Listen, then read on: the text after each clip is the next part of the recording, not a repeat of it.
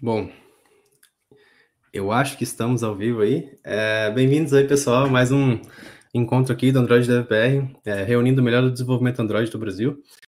E hoje estou com dois convidados aqui muito legais, que é o Igor Escodro, de EDET Android brasileiro, recentemente entrou no programa, e Nelson Glau aí, grande conhecido, velho de guerra do Android no Brasil. É, e acabamos de receber aqui mais um cara com a gente aqui, que é o grande Davi, também moderador no Android DevBR com a gente. É, bom, vou fazer a ordem aqui. Primeiro o Igor, depois Glauber, depois Davi. É, um alô pra galera aí. E aí, pessoal. Prazer estar aqui com vocês hoje e para discutir um pouquinho mais sobre o que, que rolou no, no Google I.O. Boa. Bom, pessoal, boa noite mais uma vez. É um prazer estar aqui participando junto com a comunidade do Android DevBR. Obrigado pelo convite e espero aprender muito com vocês, porque hoje eu não ouvi muitas coisas do, do eu mais algumas coisas de compose e tal, mas uhum. vai ser legal essa discussão. Olá, pessoal, tudo bom? Bom dia, boa tarde, boa noite para todo mundo aí. Também muito feliz de estar aqui e também espero aprender bastante aí, trocar uma outra figurinha. E é isso aí. Muito obrigado. Bom, maravilha. É, gente, lembrando que isso aqui é, é, basicamente um papo assim de bar, assim, só que a diferença é que o bar aqui é com água, porque sei, tô ruim, da, tô ruim no álcool há muito tempo já. É, gente, eu queria agradecer a todo mundo que tá ao vivo aí, mandem o link para quem vocês conhecem, trabalha com Android ou que curte tecnologia Google em geral. É, essa comunidade aqui é mais de Android, mas vamos falar aqui sobre vários aspectos do, do evento, né, que rolou, eu tentei focar bastante em Android, coisas que meio que orbitam o Android, né? Seja dispositivos, enfim, tecnologias novas. Mas foi uma semana de evento, né? Vou tentar caber aí em 40 minutos. Prometo que vou tentar falar o máximo de coisa que a gente conseguir e tentar discutir bastante coisa aí. É, tá a galera boa já entrando aí. Mandem para os amigos aí, para a galera. É, é, antes de começar a falar sobre o I.O., eu queria só falar um pouco sobre o Android DevBR em geral. É, como vocês sabem, né, muita gente percebeu que a comunidade, enfim, podcast, o que a gente fazia, muita coisa ficou um pouco é, em hiato, assim, é, e por vários fatores. Acho que um dos primeiros fatores que rolou foi que grande parte da moderação é, veio trabalhar na Europa, então eu, o Galhardo, o Rafa, o Rock, o. Pô, uma, uma galera muito grande está fazendo essa mudança para a Europa e tem uma questão de fuso, né? É, a gente está aqui, às, tô, agora são 11 horas da noite, aqui, pra vocês terem uma ideia. Então, assim, apesar de a gente achar muito valioso e manter suporte para a comunidade, todo mundo tem sua carreira, todo mundo tem suas questões, e, enfim, ninguém está aqui para julgar isso, né? Então, assim, um dos pontos que rolou foi um pouco isso. A, a questão de fuso, para organizar evento no Brasil é bem difícil hoje em dia, né? Então, a gente faz o esforço danado, eu faço um esforço, todo mundo sabe, mas acaba sendo ainda um pouco difícil. Então, isso foi um fator. E também algumas pessoas da moderação acabaram é, deixando, né? Acabaram focando em outras coisas. Então, infelizmente, a Ana e a Angélica e o, e o JP não estão mais com a gente na moderação. Mas essas pessoas estão disponíveis com a gente na comunidade em geral. Então, quem quiser trocar ideias com elas e tudo mais, elas estão focadas em outras coisas agora, em outros focos, objetivos, pessoais, profissionais. Então, a gente não está aqui também para ficar cobrando nada de ninguém, até porque o Android BR sempre foi voluntário, sempre vai ser um trabalho voluntário. Então, a gente está muito aberto a quem quer contribuir quem quer somar. Então, tudo que a gente faz no Medium, no repositório de vagas, aqui nesse conteúdo também, né, do Android DevBR, do, do Cache e tudo mais, é tudo voluntário, né? Ninguém, a gente, não, a gente não ganha um centavo por isso, pelo contrário, a gente paga várias paradas para fazer esses cursos, né? Então, assim, só deixa dar só um disclaimer antes de começar a discutir, porque eu acho que às vezes o pessoal acha que a gente tá meio que, tipo, deixou, largou a parada de lado e tudo mais. E não é o caso, assim, o Slack tá bastante ativo, o Medium tem bastante texto ainda, Estamos é, voltando agora com essa produção de conteúdo um pouco mais, um pouco mais é, menos formatadinha e tudo mais. A ideia é que fazer um papo mais, mais natural, um pouco mais tranquilo. E vamos ver, né? Melhor, melhor isso aqui do que nada, eu acho. Beleza? É, cara, vamos lá, né? A ideia aqui é falar de Google I.O. Eu separei alguns tópicos. Ah, também pode falar. E antes de. E também, né? Fica o nosso agradecimento a todo mundo que tem movimentado a Android FBR, que tem participado no Slack e tudo mais. É, o Slack, principalmente, é feito por todo mundo, então, todo mundo que participa, que manda dúvidas, que responde dúvidas é, lá, que faz comentários e tudo mais, fica o nosso agradecimento aí. Vocês que fazem a comunidade, vocês que fazem aí a, a, coisa acontecer. A gente só tenta aqui manter o meio de campo aí para a bola continuar rolando, porque a, a Android DevBR é de todo mundo aí, não é só da gente, não é só de quem está na organização. Nossa, muito obrigado aí. Sem dúvida, cara. Obrigado mesmo a todo mundo que participa, participou, seja na moderação, até mesmo lá no Slack mesmo. Beleza? Bom, vamos lá. É... Antes de começar aqui, né, eu acabei fazendo um bem bolado, uma separação de conteúdos aqui para falar. Eu comecei a listar as coisas que rolaram no evento, comecei a perceber que essa lista estava ficando grande demais. Estava começando a crescer de um jeito absurdo, assim. Então, assim, é, quem já trabalha com Android há um tempo já sabe que o Google I.O., é, junto com o Android Dev Summit, né, são os maiores eventos é, de novidades para profissionais Android, né? Então, tudo que tem de API nova, dispositivo novo, é, lançamentos do Google em geral, se não rola no evento, rola no outro. Geralmente o Google I.O. é muito focado, posso estar enganado, tá? Mas é o meu feeling, né? Já fui para algumas edições. Geralmente o Google I.O. é muito focado em produtos Google em geral, né? Não só Android, né? Ele é um macrozão que tem lançamentos de diversas coisas, de diversos produtos, e o Google foca muito nessa coisa de mudar o mundo, né? De, de impactar o mundo e tudo mais. É, gente, se eu estiver falando aqui, quiserem comentar uma coisa, por favor, tá? É, podem comentar. É, então, assim, o Google geralmente é, lança várias coisas ao mesmo tempo, assim. Então, o nosso foco aqui vai ser mais sobre coisas que foram lançadas, claro, né? Passar por cima, mas também focar bastante no que tem a ver com o profissional Android, né? Trabalho para Android, coisas que tem a ver com a área de Android. É, queria, antes de começar a falar aqui na minha listinha, queria passar por cada uma aqui para ver, para vocês, o que, que, vocês mais gostaram, assim, do evento, assim. Não precisa ser uma coisa específica, mas, assim, diria que o que, que, vocês mais gostaram em geral? Que eu vou começar, na, vou começar pelo Igor, depois vamos para o Glauber e para o Davi. É, como você falou, no, no teve realmente muita coisa, né? Mesmo só de Android, teve muita coisa de Android. É, a sessão que eu mais gostei foi a de, a de performance, que tem, acho que uns dois talks, assim, que são excelentes sobre performance, então, sobre o macro benchmark, micro benchmark, é, várias pequenas dicas sobre o que melhorar com o Compose, né? Então, tipo, é, tem uma sessão que eles passaram, ó, se, se você está usando isso com o Compose, se você trocar a ordem, você melhora a performance, sabe? Então, como todo mundo está no. Eu acredito que todo mundo em Compose está mais ou menos no mesmo barco, né? Aprendendo, tentando melhorar, tentando entender mais como funciona. Acho que qualquer dica que eles dão para a gente, ainda mais focando nessa, nessa parte de, de, desempenho, com certeza já ajuda demais. Assim, eu achei esses talks assim, sensacionais. Putz, sem dúvida. Eu acho legal essa parada do Compose, porque é, tem até a pergunta aqui do, do, Gustavo, a gente pode responder depois, né, sobre o futuro do, do Compose em geral, mas acho legal como o Google virou a chave total, assim, né? Foi uma coisa meio, meio rápida, entre muitas aspas, né, comparada com o tempo que tinha de XML até o tempo que tem de Compose. Mas enfim, vamos, depois, a gente, depois a gente complementa. É, vai lá, Glauber. Não, cara, assim, é, eu, como eu comentei no, no, início, eu não vi muita coisa. É, eu tentei focar também muito na, na, na parte de Compose, que é, que é, é a principal, né? A gente faz, a gente faz aplicativo Android e a gente vai fazer o front-end, então, é, é, dando uma olhada muito nessa parte de Compose. Agora, cara, um detalhezinho assim que me chamou a atenção, é, eu não sei nem se está na palestra do, de, do What's New in Android Development Tools, mas foi o Live Edit para Compose. Isso aqui para mim foi Cara, é tudo que, tipo, a galera de uh, React Native e Flutter adora, só que, que com Compose. Então, uhum. É, assim, eu tô, tô muito animado com, com, com, com, esse, com essa evolução do Compose, que você falou, assim. A coisa evoluiu muito rápido de, de, do que a gente tinha no uhum. XML e agora o que a gente tem em Compose. Isso é verdade, isso é verdade. E Davi? Não, eu, eu concordo também, eu acho que, pô, muita, muita coisa sobre Compose, assim, é, eu vejo que eles estão focando muito em diminuir o gap que a gente tem em relação a XML, acho que, pô, quando o Compose saiu a gente falava, ah, mas não tem preview. Aí quando saiu o preview a gente fala, ah, mas o preview é lento. Aí saiu agora live preview e tudo mais, múltiplo, múltiplos previews, coisa. Então acho que eles estão, é bem legal ver quão rapidamente eles estão diminuindo o gap Uh, tem aí, sei lá, 10 anos de, de, de ferramental em cima de, de XML, uh, ah, e esse gap está diminuindo cada vez mais rápido. Tem cada vez. Eu não sei dizer hoje uma coisa que ah, existe no XML, não, não, não existe no Compose, principalmente nessa parte de ferramental e tudo mais. Né?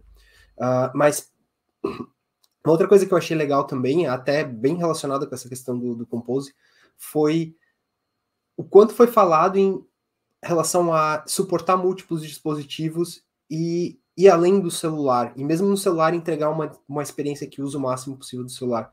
É, a gente tem várias, tem algumas talks que citam em vários momentos tablets, uh, Wear OS voltando com tudo. Então é legal ver a Google cobrindo também esse gap de falar de design para tablet, de implementação para tablet. Então tem, tem o Window Manager, tem Compose, tem um monte de coisa focada bastante em dar esse suporte ao tablet e suportar de uma maneira completa, não simplesmente aumentar a tela, mas tem talks falando sobre suportar mouse e teclado, suportar input com uh, caneta, estilos e todas essas coisas que eu acho que fazem uh, que hoje no Android a gente vê que ainda é uma área pouco explorada, a área de suporte a tablet e, e adaptação a telas em formatos um pouquinho diferentes.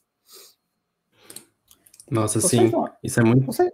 Ah, fala. Ah, desculpa, Rony. Vocês não acham que, que, que esse negócio assim, de suportar telas maiores está vindo muito por causa dos foldables, mais, mais do que do, dos tablets? Foi um negócio meio negligenciado o tempo todo. Essa parte de tablets, eu acho que o negócio está vindo mais com força por causa dos foldables. É, e toda essa Sim, parte eu acho... de toda essa parte também de, de manter, que agora de dar suporte para as telas, o Google também já está trazendo isso desde o ano passado, né? Porque teve o Android Dev Summit também, que foi focado em Android só, evento anual que a gente tem também. E muitas das palestras foi mostrando novas bibliotecas para suportar device. Acho que até o, o nome da palestra, em geral, era tipo... É, criando é, aplicativos excelentes em qualquer tela. Esse era o título do, do evento inteiro, sabe? Então, com certeza, muito por causa, acho que de foldable mesmo, né? Que do nada estourou e, e tá vindo bastante celular assim. Eu acho que a gente ouviu no passado, vai ouvir esse ano, acho que a gente vai ouvir ainda falar sobre isso, né? Acho que a ideia de fazer um app, dar um, um lock em portrait lá, bloqueia só para ficar em portrait e, e, e entrega, acho que vai cada vez mais diminuir, viu? É, isso é real. Não, e é interessante, até peguei aqui na, na na página aqui do. Deixa eu só adicionar aqui no stream rapidinho. É, se dá pra ver, acho que deu uma travada aí no. Pera aí. Consigo, consigo trocar essas páginas aqui rapidinho. Ah, droga. Deixa eu tentar tirar aqui de novo e colocar. Pera aí. Travou aqui um pouco. É, stop screen. É, não, e é uma coisa que é interessante, eu tava vendo, é que todo esse rolê que fizeram pro Compose, eu vi um tweet muito legal do, do Fred, que ele, é, ele trabalha na, na, na, Clima, ele é, ele é dev Android né, também, é, sobre essa questão de animar, né? Acho que uma coisa que a gente sempre teve dificuldade no, no Android é animação, né? É, e. Nossa, tá estranho isso aqui. Enfim, vou tirar essa tela aqui, tá compartilhando mais, mais ou menos. Pelo menos para mim, assim, é, animação no Android sempre foi uma coisa muito, muito assim, quando você pegava o jeito, você conseguia fazer, mas até você pegar o jeito, esse tempo entre do nada para alguma coisa, não, é, sempre foi muito estressante. Então eu acho que essa questão de tipo fazer animações e fazer interfaces mais ricas, é, eu vejo muito, vejo muito por colegas que trabalham com compose assim. Às vezes eu vejo custom views que essas pessoas fazem, cara, tá surreal assim, como tá mais fácil fazer uma custom view, como tá mais fácil fazer uma parada animada, como tá mais fácil fazer uma coisa acessível, customizar o tema também, dark para light, assim tudo que era super complicado, envolvia muito back and forth entre, entre Kotlin e XML no passado, é, tá muito mais fácil. Eu lembro que eu conseguia, a gente fazia muita coisa com motion editor, né, motion layout, essas coisas. E aí quando chegou o Compose, tipo, cara, isso tudo meio que é dispensável, assim, porque você não tem mais que fazer esse vai e vem de arquivos para fazer coisas mais simples, assim. Às vezes até um, um, uma animação simples, tipo aquela de like no Twitter, coisas do tipo, é, fica mais fica mais intuitivo de fazer, né? Então, assim, esse que falaram do Compose é, é, bem, é bem incrível, assim, como ficou mais fácil, né, de usar, assim, isso é muito bacana. Não, quando eu falo a em gente... animação em Android, eu só lembro daqueles, daquela, daquele GIF do Silver Tape, tá ligado? Tudo, toda, toda a pede de animação parecia que era uma Silver Tape, assim, pra, tipo, tapar o buraco e tentar resolver o, o problema, mas nunca era bom. Isso é verdade. Ah. Até tem uma pergunta aqui do. Desculpa, tem uma pergunta aqui do Gustavo falando, né? É, que futuro da, da é, a futura ideia do Google é descontinuar os layouts XML e focar em 100% em Compose? Eu acho que sim, cara. Não sei se vocês concordam. Assim, eu acho que realmente o foco é esse, porque dá para ver que o Kotlin viabilizou o Compose, né? Você não tinha possibilidade de fazer o Compose com Java, assim, sem todo aquele suporte meio limitado a Lambda, todo o suporte baixa DSL também, né? Então, assim, o Java mais. É, é sempre importante falar isso para as pessoas implementar com pedra, né? Tipo, o Java não é ruim, gente. O problema é que o Java que estava no Android era um Java muito antigo, entendeu? A gente não tinha as, as paradas maneiras do Java 15, 16 que a galera de backend tem.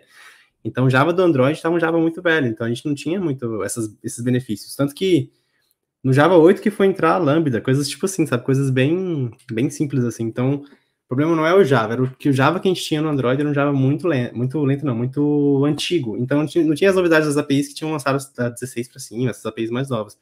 Então, o Kotlin viabilizou muito bem o, o, o Compose, então eu acho que essa mudança de, de Java para Kotlin viabilizou o Compose, e eu acho que esse Compose vai, vai meio que botar o XML na gaveta, assim, não sei o que vocês acham. É, o que eu sempre falo quando o pessoal faz. Essa pergunta é uma pergunta muito comum, né? Tipo, ah, o Compose vai matar o XML, o que, que eu uso agora? O que eu sempre tento falar pro pessoal é não desespere, assim, tipo, não é porque você não sabe, ah, não sei nada de Compose, eu ouvi falar esse ano tal.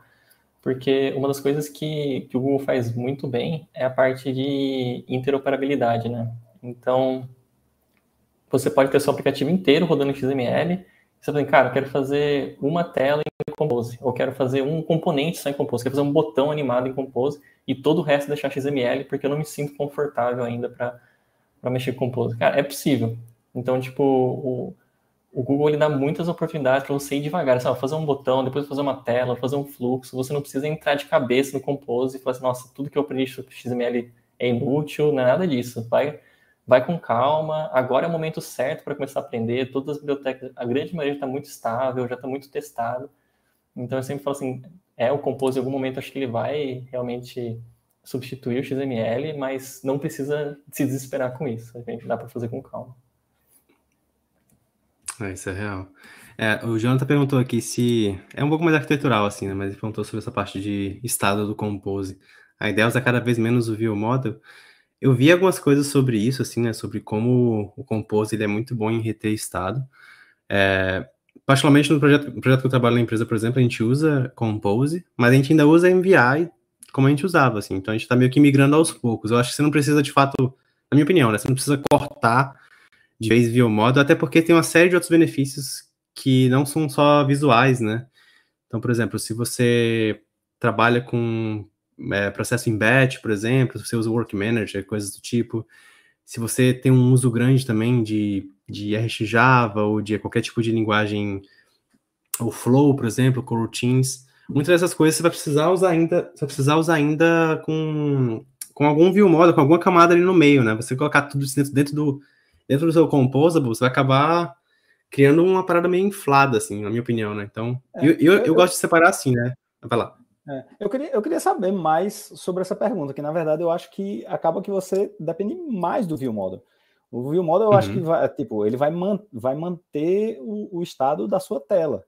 Então, assim, é, é, foi até uma das talks que eu, que eu vi, eu acho que na verdade era naquele, naquele playlist de, de arquitetura, se eu não me engano, é, uhum. que focava muito lá, de, de, de, tipo, você manter seu estado no view model e, e, ter apenas só um estado para manter aquele conceito do single source of truth. Então, é, foi um erro, por exemplo, que eu tinha feito no meu projeto, era ter, tipo, ter vários mutable state é, lá no meu view model, quando na verdade o ideal é você ter um só e a, a tela reagir a isso. Então, eu, eu queria depois é, saber mais aí dessa, dessa dúvida do, do John. É, na minha opinião. Nossa, minha câmera tá horrível, peraí. Tem igual aquelas blogueiras, né? Que põe a câmera assim, aí ajusta a mão, é, o, é, o, é o foco, aí o foco volta, né? É horrível. Tem que botar minha cara aqui perto, aí a câmera tá voltando. É... Não, eu acho, na minha, é, minha opinião, assim, eu sempre vejo o View Model uma camada, tem que ter uma camada de cola ali entre, entre regra de negócio e UI, assim. Eu não acho que você uhum. consiga fazer tudo dentro de UI, nem vice-versa, assim. Tem gente que gosta de injetar é, view, sabe, construída por, por código, não sei o que, vídeo dinâmica. Eu acho que é bom ter uma separação específica, né? Tem todas, cara, clean architecture, blá blá blá, domain driven design. Tem um monte de coisa acontecendo aí que já incentiva você a separar, né? Até para testar melhor, você isola os testes também. Na minha opinião, assim, eu não acho que uma parada vem para matar várias coisas ao mesmo tempo. Eu acho que o Compose vem para resolver um problema muito específico, né? Que é, cara, criar UI de um jeito melhor, assim. É, eu acho que, tipo assim, manipular, manipulação de UI, ela vem com vários trade-offs, né? Pelo menos, assim, para mim, assim, eu, eu, sinto que quando você tem que fazer uma UI, igual, igual você falou, né, Glauber, uma, uma UI que tem vários estados, é, por exemplo, tem um load enrolando, aí tem uma lista, aí tem, tem badge de, de mensagem não lida, tem tanta coisa acontecendo na tela que você precisa ter alguma coisa ali no meio para lidar com todas essas coisas. Uhum. Então, eu acho que o View Model ainda, sei lá, eu, eu penso também que, que meio que uma cola entre tudo ali. Ele falou aqui, né? A ideia seria mais o estado da tela mesmo. O Compose segura o estado e tem o Remember. O View Model entende que seria mais para pegar os dados de outras camadas. Não, não, não. É. É, na verdade, assim, é, é porque o remember vai, vai te lembrar de uma informação durante recomposições, né? Então, tipo, você está lembrando o cálculo de alguma coisa, mas o estado é, deveria ficar no view model. E você até pode ter até é, é, isso é até um conceito que quem, quem é desenvolvedor, por exemplo, Flutter deve saber é que dá prioridade a componentes stateless, sem estado, que receba o estado e só mande os callbacks. É, a ideia do, do, do Compose é a mesma coisa. Então, quem mantém esse estado é o view model e você passa é, informações para o componente e recebe callbacks para atualizar esse estado no view model. Esse é seria o mais. Acho que o Remember está mais para um save de state que a gente tinha antes na Activity, né? Que a gente salvava ele para se vai rotacionar a tela, se a tela vai aumentar, diminuir, você consegue recuperar. Mas o estado, o source of truth mesmo, realmente ele tem que estar tá salvo no view model, que ele tem uma o legal também do VModel é ter um ciclo de vida separado de Compose do Activity, né? Então você pode rotacionar, ele vai continuar com o dado, ele conecta muito bem com o lifecycle e tal. Então, eu, eu pessoalmente, eu, eu, prefiro continuar usando o ViewModel. Eu sei que algumas pessoas têm uma solução que tem uma outra classe com outro nome que não é ViewModel, não estende o ViewModel no Android, mas acho que a classe ViewModel ainda tem muitos benefícios para a gente abrir mão dela assim, sem nenhuma alternativa que o Google tenha feito para a gente, sabe? Então eu, eu uhum. concordo que eu, é legal manter as coisas no view model, remember é mais para realmente recomposição. É. é muito massa isso, assim, tipo, tem muita coisa legal que saiu. Eu tava vendo aqui a lista de novidades, tentei transmitir aqui na tela, gente, mas não rolou porque por algum motivo tá dando umas falhas. Tem, acho que tem uns GIFs rolando, é dá umas falhas na animação aqui. Mas eu, eu vi três coisas legais que eu vi, né? Foi uma prova de animações, você consegue fazer a coordenação de animação, animation coordination, que é bem legal. Você tinha bastante isso no Motion Layout também, no Motion Editor lá do Android Studio. Conseguia montar certinho lá os, os, as interpolações, quando começava a animação, quando acabava outra. Isso tudo virava XML, normalmente. Mas hoje em dia é mais fácil de gerar, porque você consegue escrever, consegue ter o preview do lado e o código do lado, e você consegue meio que escrever aqui em Compose e já ver a coisa acontecendo aqui do lado. Então eu acho que o feedback loop, né, o retorno que você tem fazendo a coisa é muito mais rápido, assim. É, teve o Live Edit, que o Glauber comentou, que basicamente tudo que você faz no Compose já reflete diretamente no, no, na UI, que eu acho bem fascinante. E era para ser uma coisa mais. Era para ser, já, era ser assim por padrão, né? Acho que é uma coisa que a gente já espera meio que de ferramenta. A galera na web até faz piada com quem é dev Android, porque a pessoa já faz o rolê rapidão. Quem, quem usa. Quem usa CodePen, essas coisas que já são bem padrão na web, já tem isso há muitos anos, assim. Então, ver isso rolando na, no mobile é muito interessante, assim, e devia ser uma coisa mais comumente usada mesmo. Então, acho que veio para ficar. Eu vi um negócio legal aqui, que é bem bacana, que é um rolê de é, multi-preview annotation. Você consegue meio que você criar um annotation de multi-preview no seu, na sua, no seu Composable e você consegue meio que ver como é que ela funciona em vários tipos de tamanho de tela e tudo mais. Achei bem, achei bem maneiro, assim, múltiplos devices. Você pode fazer um preview de, por exemplo, ah, eu quero que testa em device portrait com tema dark, ou então device landscape com tema light. Tá bem, é bem maneiro, Mas assim. Isso, é, isso, isso é um, saco, legal. pô. Isso era um saco, porque você hum. tem que hum. colocar 25 anotações para ver todos os previews, assim. Ah, eu quero portrait em light, portrait em dark, landscape, tipo, ficava horrível. Uhum, ah, muito mais prático, né? Ó, tem uma pergunta aqui do José, que é quais software design patterns temos disponíveis para Android, além do MV, MVVM, temos MVU, Moda View Update? Posso? Cara, Moda View Update, posso? pode falar. Posso, posso eu só queria fazer um comentário sobre esse ponto que eu acho que um, ter disponível para o Android tem qualquer um, na verdade. É só questão da gente implementar, fazer e tudo mais. Eu acho que é diferente uhum. de você ter um conjunto de código pré-pronto que te direciona nesse sentido. Eu acho que a questão do. É, esse, esse movimento recente da Google de é, recomendar, por exemplo, o uso de view model, de outras coisas, acaba criando um pouco de confusão, dizendo que ah, esse é o único jeito de se criar coisas dentro do Android. E eu acho que não, eu acho que o Android continua sendo extremamente flexível extremamente aberto para esse tipo de, de implementação. A diferença é que algumas coisas vão exigir escrever um pouco de código. Um, eu nunca ouvi falar, por exemplo, do, do Model View Update. Um, não, realmente não, não conheço esse padrão, mas é possível implementar no Android?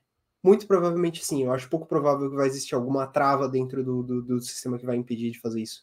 É, o Model View Intent, né, o MVI, o famoso MVI, ele não é um padrão que a Google descreve oficialmente nas, nas documentações e tudo mais, não é um padrão que a Google fala, olha, tá aqui algumas classes para facilitar isso para você, mas é um padrão extremamente comum dentro do Android e razoavelmente possível de ser implementado. Então, eu diria que existe uma infinidade de, de, de, arquiteturas possíveis dentro do Android. E eu acho que é essencial entender, cada pessoa entender o qual faz sentido dentro do seu projeto. Eu acho que é a questão da, de quem trabalha em determinado projeto entender determinada arquitetura, entender as limitações, entender os problemas e tudo mais. E se o Model View Update for uh, um padrão que faça sentido, vai, vai fundo, implemente, faça sua implementação, descreva aí na web, faça seu post e talvez fique famoso por isso, como aconteceu com o MVI. É, isso é muito interessante, essa coisa de padrão arquitetural, né? Porque parece que sempre surge uma coisa nova assim, e se você não usa, você tá, seu projeto tá, tá cheio de mosca, né? Já não, já não é bom bastante. Então eu lembro muito quando saiu, né, MVVM, todo mundo migrou, né, para migrar, assim. É quando também chegou, quando a gente Java popularizou no, no Android também, todo mundo começou a usar e não sei o quê. Aí MVI virou o padrão. Então, assim, eu sinto que existe todo uma, um hype-driven development que acontece. É claro que nem todo mundo segue isso. Mas eu também acho que nem todo mundo precisa seguir isso também. Eu acho que se o projeto está funcionando, se ele está testável o suficiente, até o Fred perguntou sobre o teste em Compose, mas já respondo. Então, eu acho que assim, respondendo, igual o Davi falou, né? Eu acho que dá para fazer tudo. Eu já vi, cara, já vi Activity God, MVP, MVVM, MVI agora, tem esse MVU que eu nunca usei, mas é, é interessante. Tem padrões também que a galera traz do, da web também, tipo Redux, né? Que a galera usa um pouco no, no React e tal, você traz para o mobile também. Cara, a galera de Flutter faz um rolê muito diferente, tem blocos, tem vários tipos de. Cara, tem tanta coisa acontecendo. Se você for, ficar muito. Meu, meu, meu feedback, assim, se você for ficar muito pensando muito nessas coisas, você pira, assim, né? É... MVVM. Daqui a pouco tá igual é, número romano, MVXY. É, cara, o Fred perguntou um negócio legal aqui. Pode falar, Globo. Não, é, eu adoraria depois, é, é, tipo, se tivesse uma outra edição do Android DevBR, colocando uma galera de, de, de Flutter para falar também. Porque. Sim, mano. É, Sim. Entendeu? Tipo, pra gente meio que. Não comparar, não para dizer um que é melhor do que o outro, mas tipo, ah, ah no Compose é assim, no, no, no, no Flutter é assim, acho que, que seria. Por, por exemplo, eu, eu tô vendo a arquitetura de bloco do Flutter, por exemplo, eu digo, pô, bicho, isso parece o, o Composition Provider do, do, do Compose. E isso não é legal. Por que, que isso no Flutter é legal? Entendeu? Então, eu tô, tô começando com Flutter ainda, então eu gostaria de saber. Muito bom, muito bom. É, bom, vamos tentar aqui seguir aqui com, a, com as coisas do, do Google I.O., porque senão que é só composta. É, uma coisa que foi legal, que eu gostei, assim, eu, eu botei alguns tópicos grandes aqui, mas acho que uma, uma das coisas que eu fiquei muito surpreso foi como o Google está abraçando, de fato, o lance de fazer device, né, cara? Eles anunciaram o Pixel 6a, que basicamente é uma versão melhorada do Pixel 6, né? Então, tipo, melhorada e mais barata, né, eu diria, mais... É, é, melhorada não, né? Mais acessível, a palavra certa mais acessível do Pixel 6, então tem um hardware um pouco mais barato ali.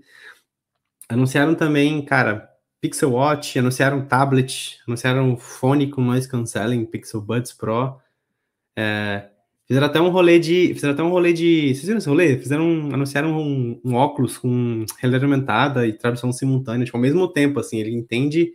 Por exemplo, se a pessoa está fazendo linguagem de sinal, ele traduz para o idioma de quem está com óculos, assim, é, tipo, meio é meio absurdo, assim. Eu não sei qual a opinião de vocês sobre o Google tá trazendo esse monte de device ao mesmo tempo, assim. Eu confesso que eu, eu fico feliz, né, como consumidor, mas também fico um pouco assustado porque o Google tem um, um histórico um pouco negativo com, com tentar device novo, né? Eu lembro que o Pixelbook ficou um pouco de lado, aquele Pixel Slate também, aquele tablet meio, meio laptop ficou um pouco de lado também. Eu não sei o feeling de vocês, assim. Eu fico feliz, mas também fico um pouco preocupado, assim.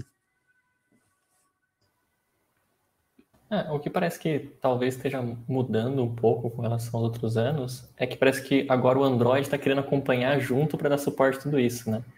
Porque antes também dava um pouco a impressão de que, beleza, a gente lançou um tablet, lançou um, um Pixelbook, alguma, algum outro sistema que rode Android. E, só que o Android, putz, tem que fazer um puxadinho aqui, ou não funciona direito com o tablet. Então agora parece que desde o do Android 12L, né, que é o, o, o a versão 12 para displays grandes, então o Google também já está tentando abraçar. Então talvez agora com o próprio sistema impulsionando isso, a gente consiga ter mais suporte, mais aplicativos que fiquem legais rodando nele e tal, e o próprio Google, Google continue com isso no futuro, porque provavelmente vai ter Android 13L, 14L, então eles vão seguir com essa linha especial para cada, cada versão também de, de, de do Android para displays grandes. É, isso é muito massa, assim. É, é legal ver que o Google, eles, eles anunciaram que vão, vão é, melhorar, parece que mais de 20 apps do Google, né, vão otimizar para telas grandes, assim. E é legal eles verem que, assim, é, a empresa perceber que, tipo, tablet ainda tem um user base grande, né, e infelizmente, barra felizmente, é, mesmo tendo muita opção de tablet, assim, você vê que o iPad ainda reina, assim, parece que não tem uma competição para aquele tablet ali, né? tipo, todo mundo fala de tablet, já pensa no iPad como principal tablet, assim. E, felizmente eu gosto de ver que tem opções já nascendo aí. Eu já vi vários tablets Android muito bons da Samsung e tem feito uns tablets que parecem notebooks, assim, de tão incríveis que são, assim. Eu vi um no aeroporto que é chocado, assim, a parada toda de metal, bonitona, tinha canetinha, sabe? Se você falasse que era um notebook, eu acreditava, assim, porque tava tão bem feitinho, assim. E rodava Android, assim, é bem impressionante. Mas é legal, assim, perceber que, apesar de todos esses anos de vai e vem com tablet, né? Eu lembro daquele tablet com aquele Motorola que tinha, né, o Honeycomb, assim, nossa, bons tempos de, de de, de Holo, né, é muito legal. E, e, é legal ver que o Google ainda está tentando, assim, acho que é, é uma parada que meio que nasce e morre, assim, né, tanto que anunciaram várias paradas nesse sentido também, anunciaram wallet novo, melhorias em vários serviços que já existiam, mas eles meio que melhoraram também, é, é, até comentaram, né, falaram, falaram, um pouco sobre o lance do Wear OS, né, fizeram, anunciaram também Compose pro, pro relógio. Então, acho que toda essa, tá meio que convergindo de novo, né, acho que você falou bem, Igor, é, o Google está trazendo APIs para suportar melhor os devices que eles lançam, né, então acho que ao invés de lançar o device e depois pensar na API, está sendo meio que o oposto, não sei, tipo assim, estão fazendo boas APIs e, e por volta das APIs estão vindo os devices, acho que é uma coisa meio assim, o suporte está meio que invertido, assim, acho que está sendo legal.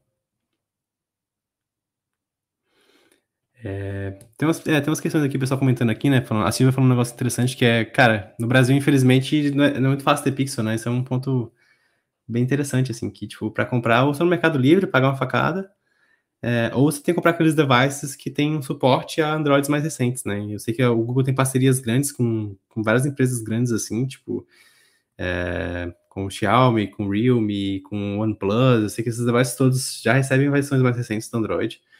Mas só assim, né? Você não consegue comprar um device Pixel no Brasil facilmente, né?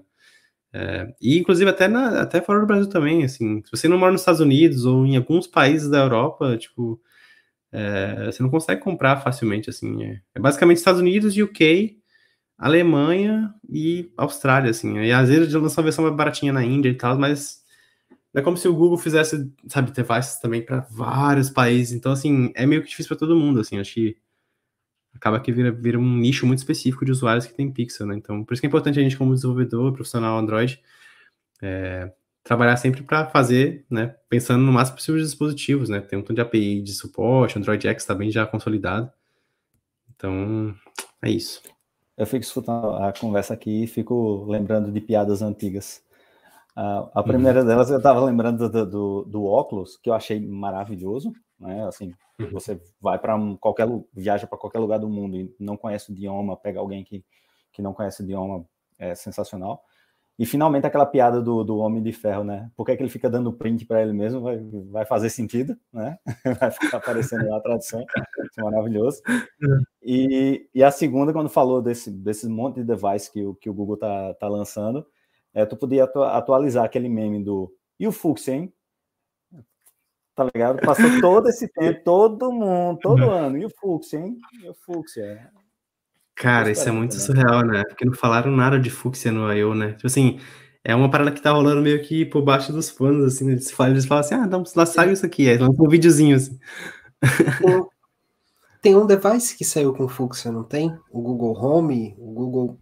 Isso, o Nest, é, o, os devices com Nest, eu sei que eles rodam um sistema operacional que roda Flutter. Ele não é Android, eu sei que os, os apps que usam, que rodam dentro do, do Nest, esse, esse device né, de Google Assistant, eu sei que ele roda algo que parece com o Fuchsia, mas o Google não assume. Ele é um, é um sistema que roda apps Flutter, basicamente.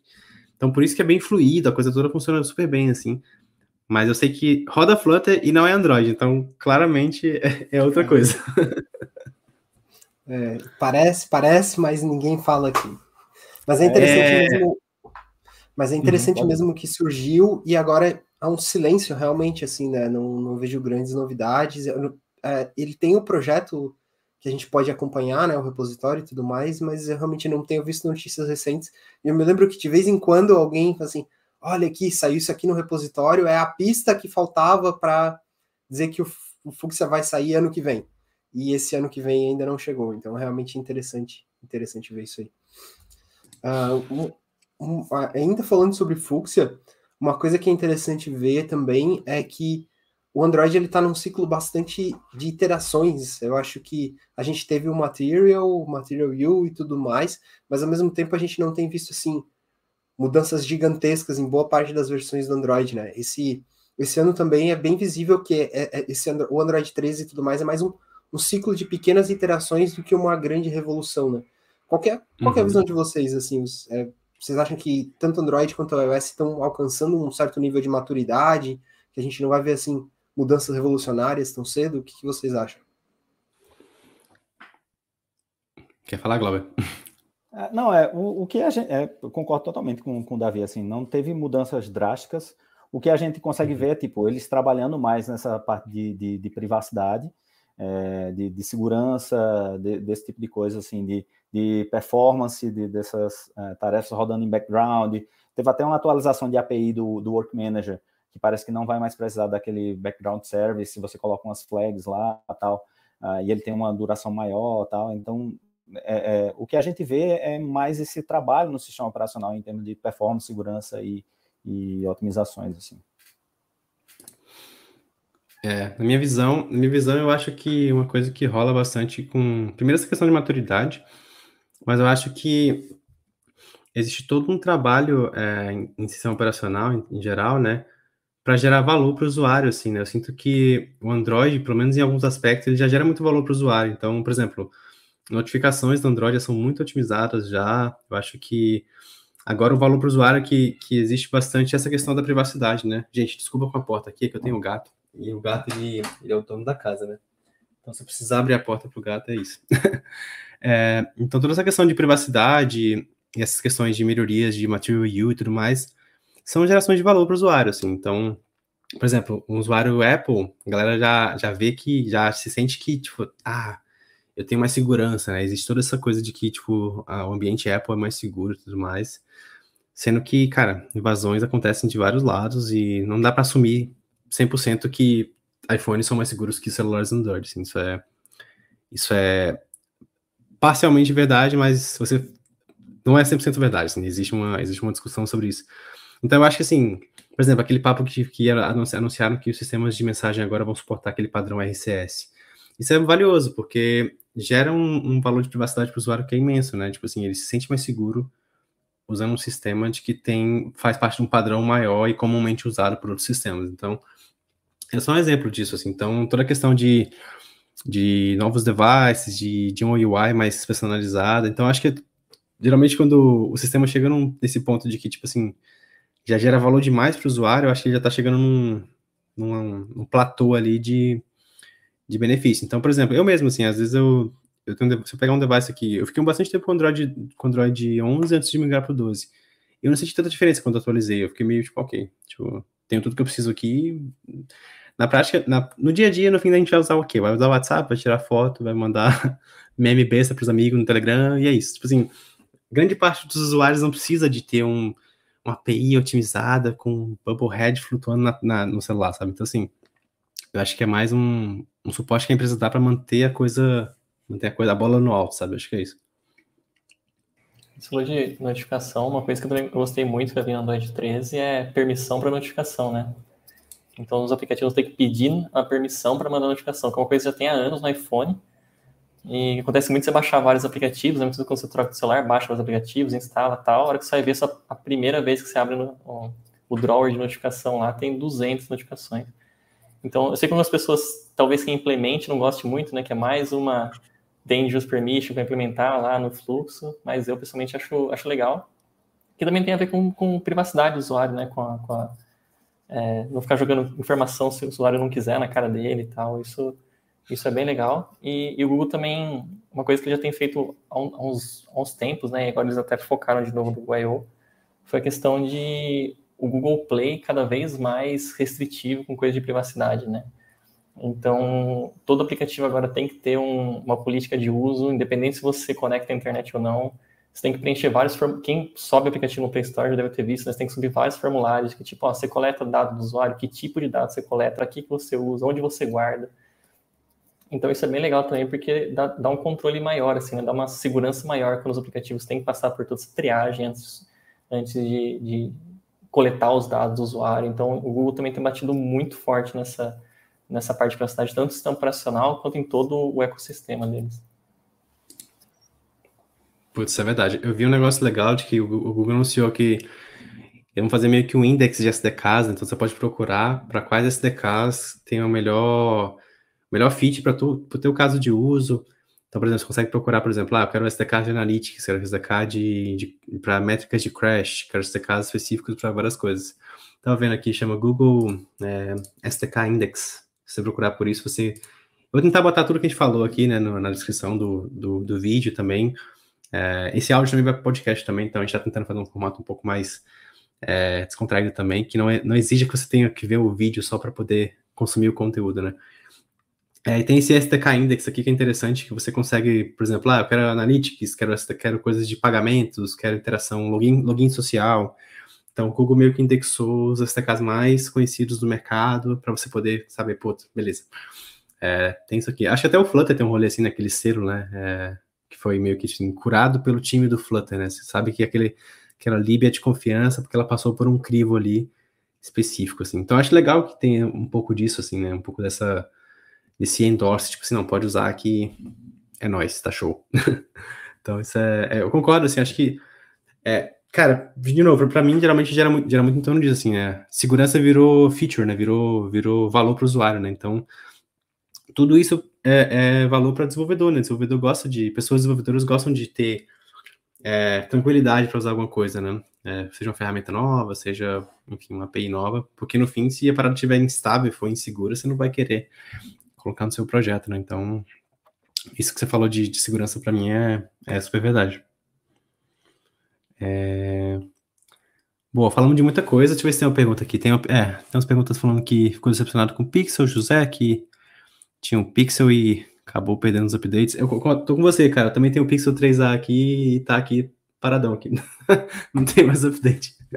nem para nem testar a coisa tá, tá servindo, mas é, o André Guedes perguntou aqui: qual é a, na, sua, na opinião de vocês, quais melhorias acabam impactando mais o negócio e não apenas para desenvolvedores? Hum, olha, não sei o que, vocês acham, assim, eu tenho uma visão específica disso. É, querem comentar uma coisa, não? Eu acho que, antes de mais nada, é, na minha visão, impactar o negócio também, impactar os desenvolvedores também impactar o negócio, né? Então, quando a gente fala que, por exemplo, é mais rápido desenvolver em Compose, mesmo que para o usuário não faça diferença em qual tecnologia a tela está desenvolvida, se o Compose uhum. trouxer velocidade para minha empresa e eu consigo entregar funcionalidades mais rápido, novas funcionalidades, mexer nas funcionalidades existentes e tudo mais, eu estou impactando o negócio também, né? Então eu acho que um, os, os, dois pontos fazem sentido na, na minha opinião. É, e eu acho que é importante a gente observar esses dois lados também, né? Que às vezes a gente trazer mais velocidade de desenvolvimento, por mais que o usuário não, não para o usuário não faça diferença qual tecnologia está sendo usada na tela, uh, pode fazer diferença na qualidade final do aplicativo, na velocidade de entrega e tudo mais. Sim, sim. É, eu acho que, igual você falou, developer experience é tudo, assim. Se você tem um time que é performático, entrega bem, seja o time 20 pessoas, seja o time duas pessoas, é, melhor seu aplicativo vai ficar, assim. É, então, se você tem APIs melhores, se você tem jeitos mais fáceis mais eficientes de subir um aplicativo.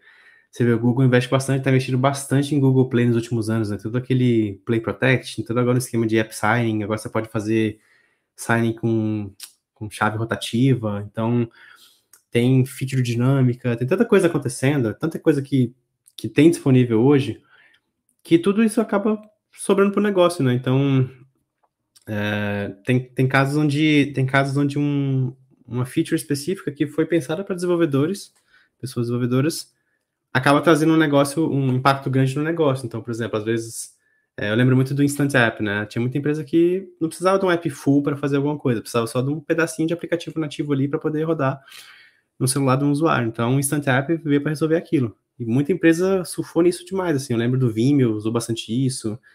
É, aqui na Holanda temos aplicativos de, de correio que quando você precisa ver um, fazer o tracking de uma encomenda, você não precisa de um aplicativo gigantesco para isso. Você abre uma tela, põe um código e tá lá. O tracking certinho, nativo, bonitinho. Aí, se você quiser, pô, locar sua conta, não sei o que, você pode baixar o app inteiro, mas eu acho que, respondendo a opinião, eu acho que é, sim, acho que coisas que tem targeting de pessoas desenvolvedoras acaba tendo um impacto no negócio também. Acho que é bem direto isso, acho. É uma ferramenta que vem ganhando bastante espaço. Não ferramenta, né, mas um conceito que vem ganhando muito espaço também. O Google tem dado muita, muito foco em todas as apresentações é acessibilidade, né? Então, uhum. é, tentar atingir o maior número de, do público que você que você conseguir, né? Dar, dar ferramentas, é, criar telas que as pessoas consigam é, mexer, enxergar, é, clicar com facilidade, né? E, e, até voltando no Compose, né? O Compose tem alguns componentes que ele meio que obriga você a colocar o... Se você coloca uma imagem, ele meio que obriga você a colocar o Content Description, né? Que antes a gente ia lá no XML, ficava amarelo, mas compilava, né? Ninguém... Quantos XML amarelo a gente já viu que ninguém colocou nada lá, ou colocou um lint para tirar.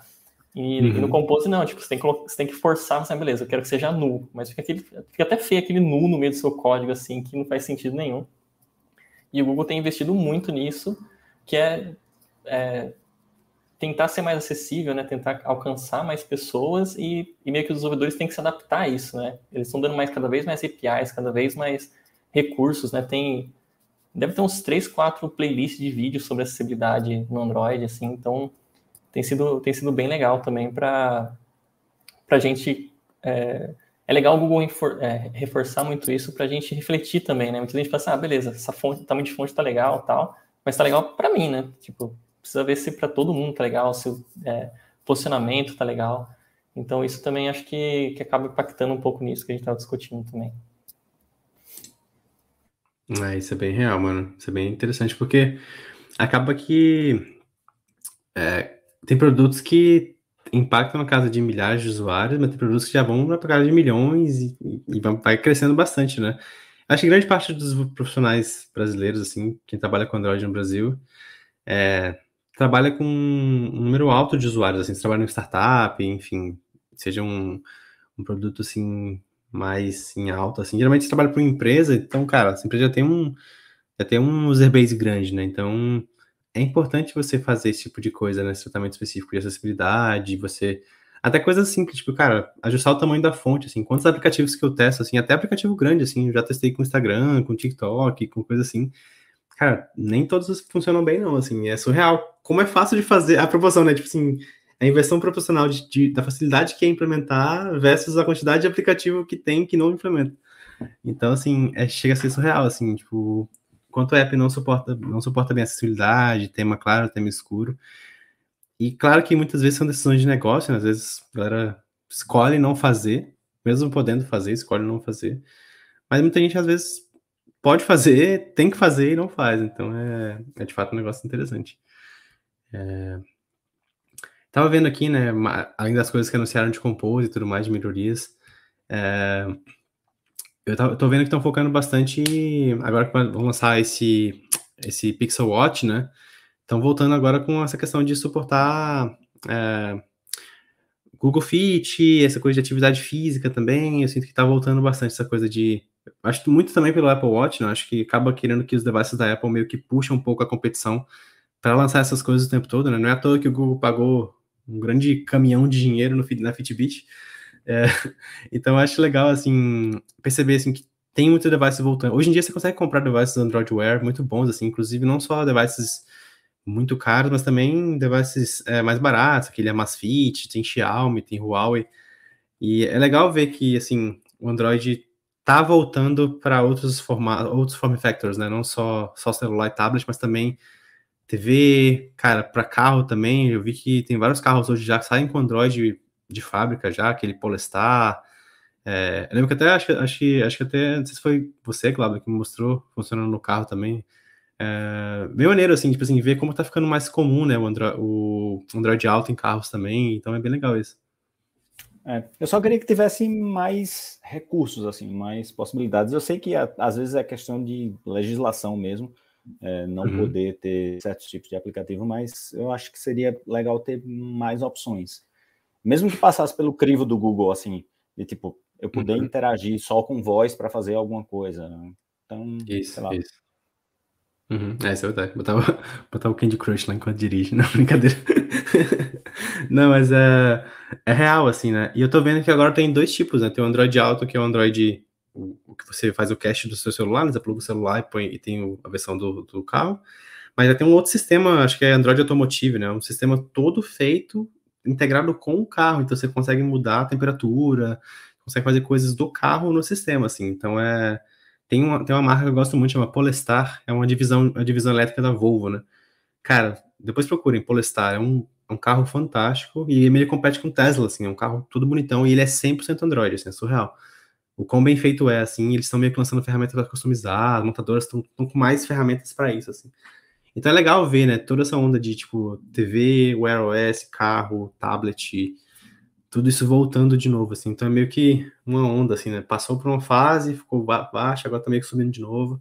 Eu espero que, que se mantenha alta, até para não só para oportunidades, né, para profissionais, mas também para novas possibilidades também de uso, né? Eu acho que a gente que curte tecnologia, cara, você vê, eu tô com um relógio smart, aí tem tablet, tem GPS para bicicleta, tem várias coisas que já que rodam Android hoje em dia, assim.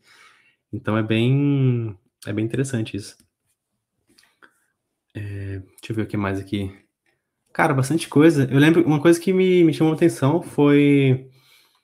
É, ah, tem uma pergunta aqui, desculpa. É do Gabriel Brunzatti. Ele perguntou aqui. É, galera, vejo muito pessoal que está começando na área tem preocupação de aprender Compose e as bibliotecas atualizadas, assim. O que, que vale a pena investir, né? Focar no início de carreira, assim. Vocês querem dar um, uma opinião aí?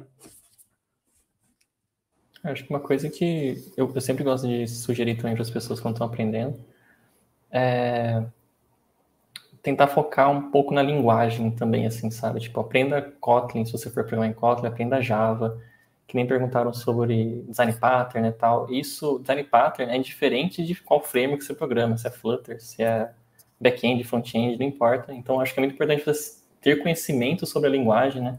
Entender muito, muito bem a diferença entre o que é Kotlin e o que é Android que você está usando, sabe? Essa é uma dificuldade que eu tinha muito no meu começo de carreira. Para mim era tudo uma coisa só. Então, tipo, eu procurava assim, ah, como que eu faço tal coisa em Android? Mas não era em Android, não. Eu queria saber como fazer em Java. Então é legal você ter essa, essa, esse diferencial, porque daí quando você aprende arquitetura, quando você aprende design pattern, isso você consegue levar para sua vida, para sua carreira. Mesmo se o Android um dia morrer para o que a gente não acha acontecer, mas mesmo se isso acontecer, todo esse conhecimento, essa carga de conteúdo que você tem, você aplica com qualquer outra linguagem que você que você for usar. Então acho que é legal você ter uma base legal na linguagem para depois aprender mais sobre o sobre o framework.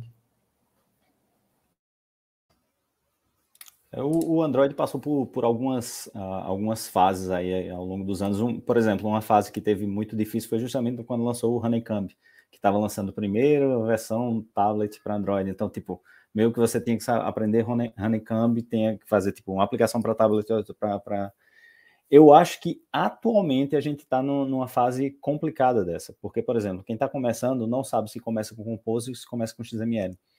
Então, o que é que acontece? Se você vai trabalhando num projeto novo, provavelmente é melhor você aprender Compose. Se você vai, vai digamos, entrar numa empresa é, para trabalhar num aplicativo já existente, é melhor você aprender XML. Então, é isso. Mas como o Igor falou, a base é a linguagem de programação. Então, primeiro focar nisso.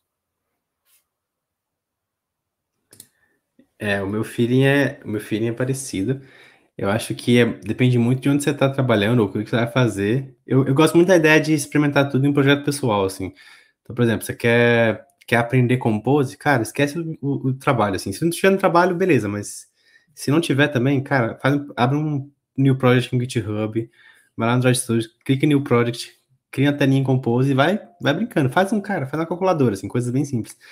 Porque daí você não depende de uma parada específica do trabalho ou um tá, tá num time específico, tá num projeto específico para exercitar aquilo.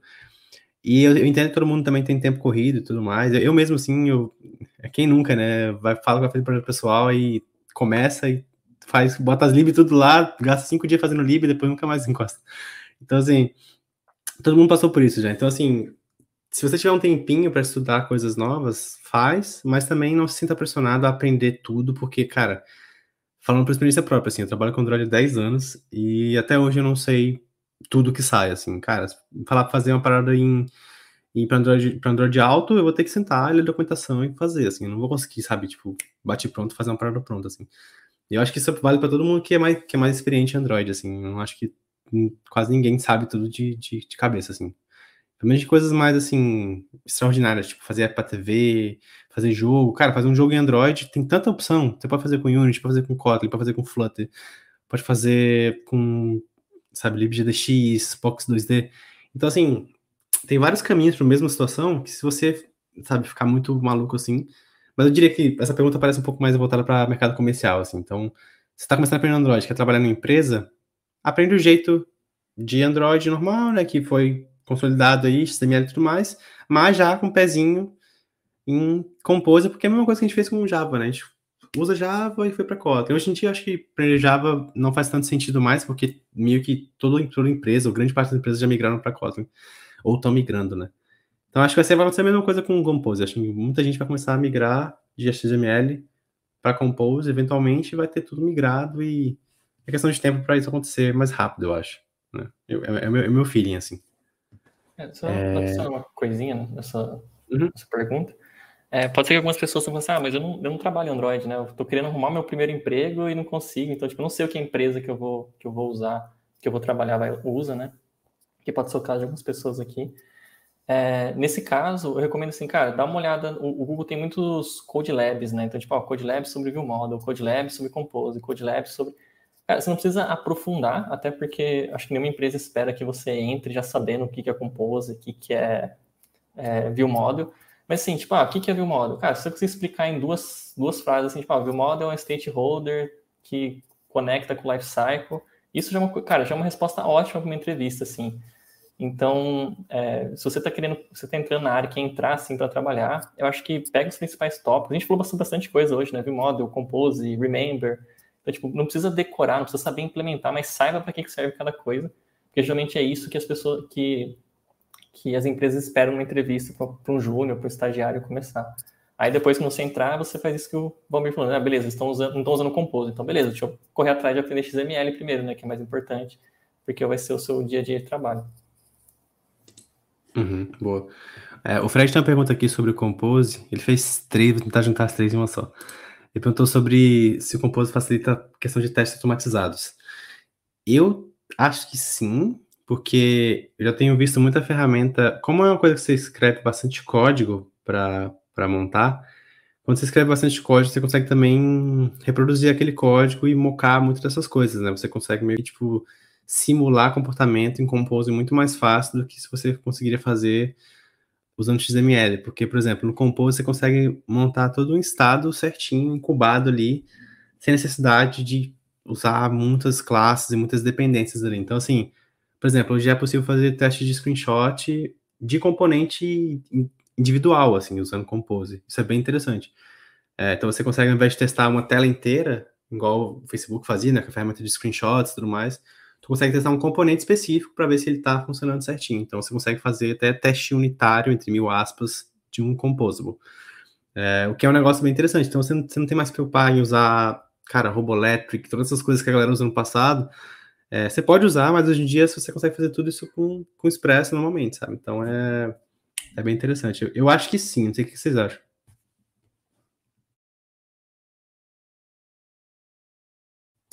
Essa é a resposta, sim. Concordamos. É, Sim, concordamos. Ele falou também, perguntou uma coisa sobre, side, é, sobre a questão de side effects e, e, questões de migração de compose dentro de um time. É, respondendo essa pergunta aqui já com a outra, a questão de documentação, acho que você consegue encontrar bastante material de compose já. Então, eu nem acho que talvez, por exemplo, tenha migração de um. Você não vai migrar de um XML para um Compose, você vai ter que meio que recriar aquela tela em Compose. Então, basicamente, você vai criar do zero em Compose. Então, assim, a migração seria essa: você teria criar uma parada que você já faz em XML, você vai criar um composable dela e vai plugar isso num, numa arquitetura. É, e aí testar e tudo mais. Então, acho que a migração, né, entre muitas aspas, seria isso, assim. Mas o Google fornece material pra caramba de Compose, tem bastante livro já. Tem livros, inclusive, só de Compose hoje em dia. Tem um livro do Joe Burt, que é legal. Tem um livro do. Tem um livro chamado Jetpack Compose Internals também, que é muito bom. Eu não consegui ler todo ainda, mas é muito legal. É, tem bastante coisa de Compose já. Eu vou tentar deixar um monte de link aqui na, na descrição desse vídeo depois, pra gente poder mostrar. É, mas é, tem uma pergunta sobre Vai lá, Flávio. Não, até que a gente estava comentando, né, sobre muito importante quando você entrando em Android, aprender sobre a linguagem de programação e depois aprender sobre Android. Acho que aqui também é legal você estudar um pouco sobre UI declarativa, né? Porque é um paradigma diferente. Para quem nunca mexeu com Compose, o que a gente fez com XML é imperativo e esse declarativo. Então, é legal você entender, porque coisas como tipo set click listener, set não sei o que, pega um objeto e acessa ele de qualquer lugar, isso não existe mais. Assim, você precisa entender que tudo você passa por parâmetros, você precisa de um, de um listener, você passa uma lambda.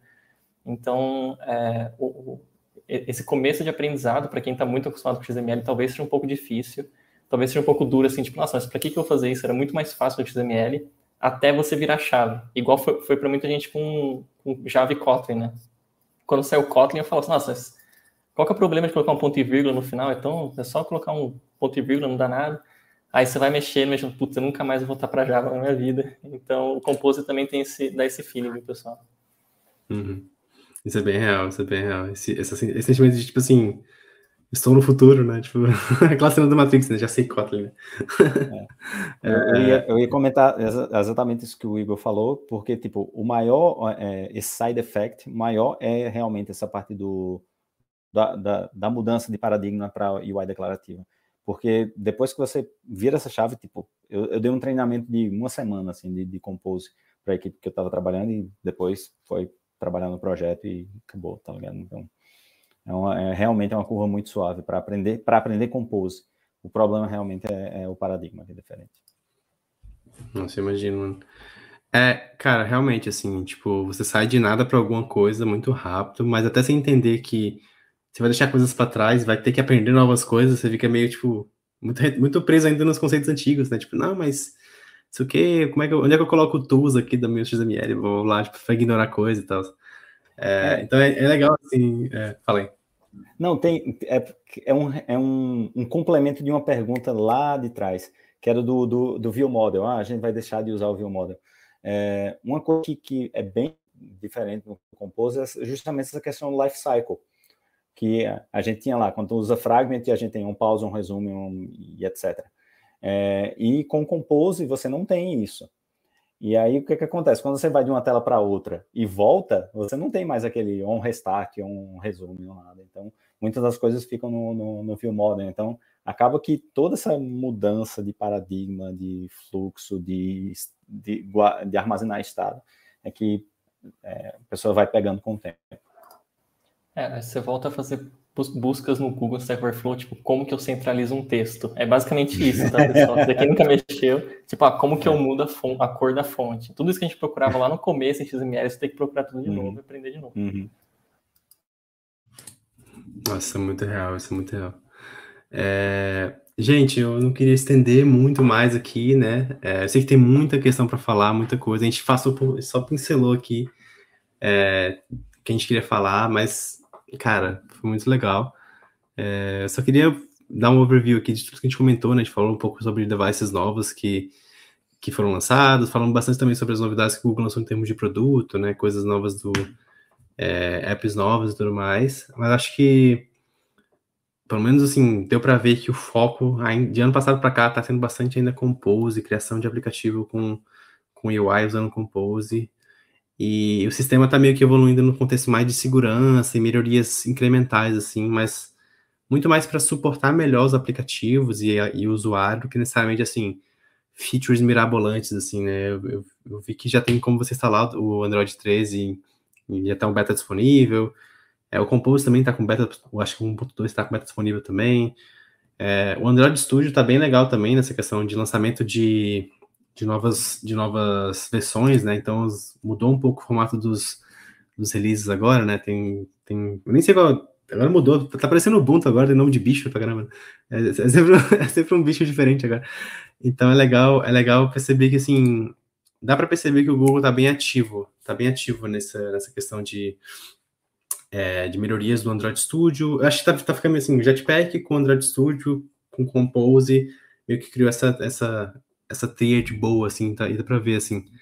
É, interessante. Tem uma pergunta aqui do José sobre Kotlin Multiplatform. É, talvez não tão relacionada com o Google mas se, se você já tem usado Kotlin Multiplatform, vocês estão gostando. Eu vou responder rapidamente e não, eu não consegui usar ainda em produção. E para projetos também pessoais, eu particularmente ou vou, ou vou para o Flutter ou faço nativo em cada plataforma, né? Eu tenho brincado um pouco com o Swift também. Então eu não tenho usado Kotlin multiplatform. Eu acho muito massa. Eu já a gente fez uns experimentos lá na empresa de compartilhar algumas libs entre os dois. Mas eu não sei, assim, eu sinto que me parece que é é uma coisa muito grande para resolver de um jeito que eu acho que dá para resolver de outras formas. Assim. Eu não sei, assim, eu tenho, eu tenho um feeling de que dá para fazer a mesma coisa de outras maneiras, assim, não sei o que vocês acham.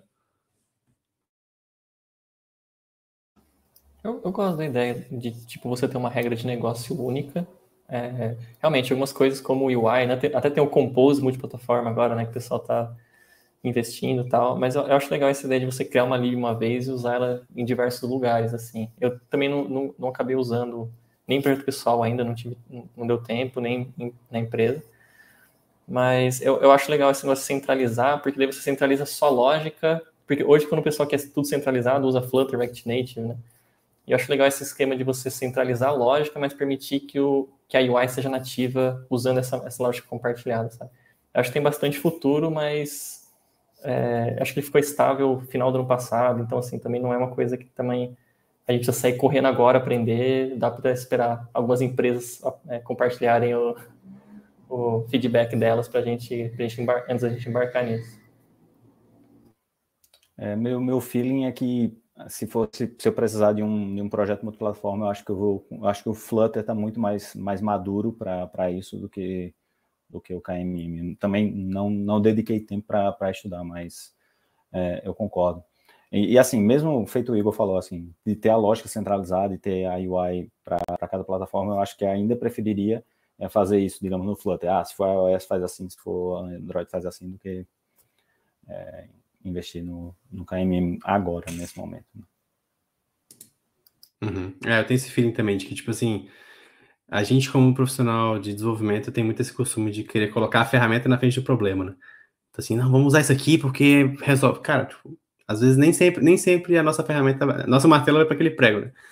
Então, eu acho que, não sei, assim, eu sinto que o KMM chegou numa situação onde as empresas já meio que, tipo assim, têm soluções para o que o KMM resolve, assim. Eu não acho que vale a pena migrar para aquilo só pelo, por migrar, entendeu?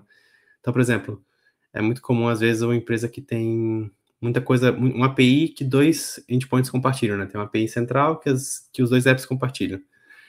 É, os apps geralmente já tem isso já montado, já tem um serviço montado, já tem dependency injection feito nos dois lados, está tudo arrumadinho, bonitinho. Aí não vale a pena pegar isso tudo, desconstruir, montar uma coisa celular certinho, depois jogar, sabe? É meio que um vai e vem, assim. Então, assim, pelo menos falando no desenvolvimento comercial, né, que, eu, que é o que eu mais faço, assim, eu, eu não faço nada para, tipo, acadêmico, nada, nem curso, assim, faço aplicativo para empresas. Então, nesse contexto, as empresas já têm, já têm meio que uma coisa encaminhada, assim. E, cara, migrar coisa em produção, mesmo tendo um time médio grande, dá para ver, assim, vocês podem ver aplicativo grande aí, você vai sempre achar um resquício de, uma, de um legado. Volta e meia, é engraçado, eu uso, às vezes eu uso o app da Amazon, volta e meia tem um dialogue do Android Cupcake, assim, aquele dialogue cinza, assim, do Android. eu fico, mano, essa parada daqui a, a quase 15 anos já, o rolê tá nesse aplicativo aqui para você ver assim que até empresa zilionária lida com legado o tempo todo. Então eu acho que migrar, botar tecnologia nova no projeto é muito massa, mas, cara, tem um custo tremendo também de tempo, de, de handover de conhecimento. O próprio Igor falou, né, de você ter que passar para outra pessoa e pegar um pouco na mão ali também e ir junto e tal. Então, assim, eu acho muito massa, mas eu gosto da ideia, mas eu acho que vi pouca gente usando em produção para justificar outras pessoas usar em produção. Então, eu diria para se for fizer sentido para você, usa. É o famoso, eu gosto sempre de tirar o grande depende, né? Depende. Se fizer sentido para você, use, se não, não acho que vale o esforço. Né? É, a resposta de papagaio aprende a falar depende e vira desenvolvedor sem. maravilhoso. É, gente, eu acho que é isso. O Davi teve que sair porque ele teve problema na câmera dele. Davi, é, obrigado aí pela participação, se você estiver vendo depois desse vídeo. É, cara, Igor, obrigado. Glauber, obrigado. Todo mundo que está aqui assistindo, a gente bateu aqui acho que com 50 pessoas ao vivo aqui. É, obrigado. Esse vídeo vai ficar disponível no YouTube e eu também vou fazer, vou extrair o áudio também e jogar o áudio para o podcast. Então, para quem quiser ouvir depois no carro ou indo para o trabalho também. É, vamos fazer de um jeito bem mais orgânico agora, porque uma coisa também que a gente quer fazer é estar tá mais frequente nesses, nesses conteúdos aqui e sem perder muito tempo com edição, muita firula. Acho que vai ser bom a gente fazer uma coisa mais orgânica. Mas é isso, cara. Quiserem falar aí, é, despedir, passar contato aí, Igor e Glauber, obrigadão mesmo. Só, só agradecer, só. Valeu, pessoal. Valeu, Valmir, Glauber, pelo bate-papo. Foi bem legal. Foi, foi bem que você falou mesmo. Foi uma conversa bem descontraída. E uhum. realmente, se não fosse, é, não fosse questão de tempo, a gente ficava horas e horas falando sobre um monte de novidades, né? Porque tem muita coisa para falar e o pessoal realmente tem bastante pergunta bem, bem precisa, né? Isso que é legal também, o pessoal compartilhou bastante da visão deles também. Show de bola. Sim, verdade. Também só agradecer, é sempre um prazer participar aqui do, do Android DevBR e sempre precisar só chamar. Valeu. Boa. É, valeu demais, gente. E, gente, precisando, você sabe onde encontrar a gente, a gente está no, no, é, no Slack, a gente está no Medium, a gente está no, no Twitter, a gente tem um podcast no Spotify. Esse áudio vai estar lá provavelmente amanhã, no máximo, no máximo amanhã à noite, mas vamos fazer tudo para deixar o mais ativo possível isso aqui. E fiquem de olho nos nossos canais oficiais que a gente vai publicar mais novidades sobre. A gente tá cheio de conteúdo que a gente quer falar, assim, é mais a questão de alinhar as estrelas e, e fazer marcar um dia específico, mas a nossa ideia é manter isso aqui ativo, beleza? É, valeu, pessoal, boa noite aí e até a próxima.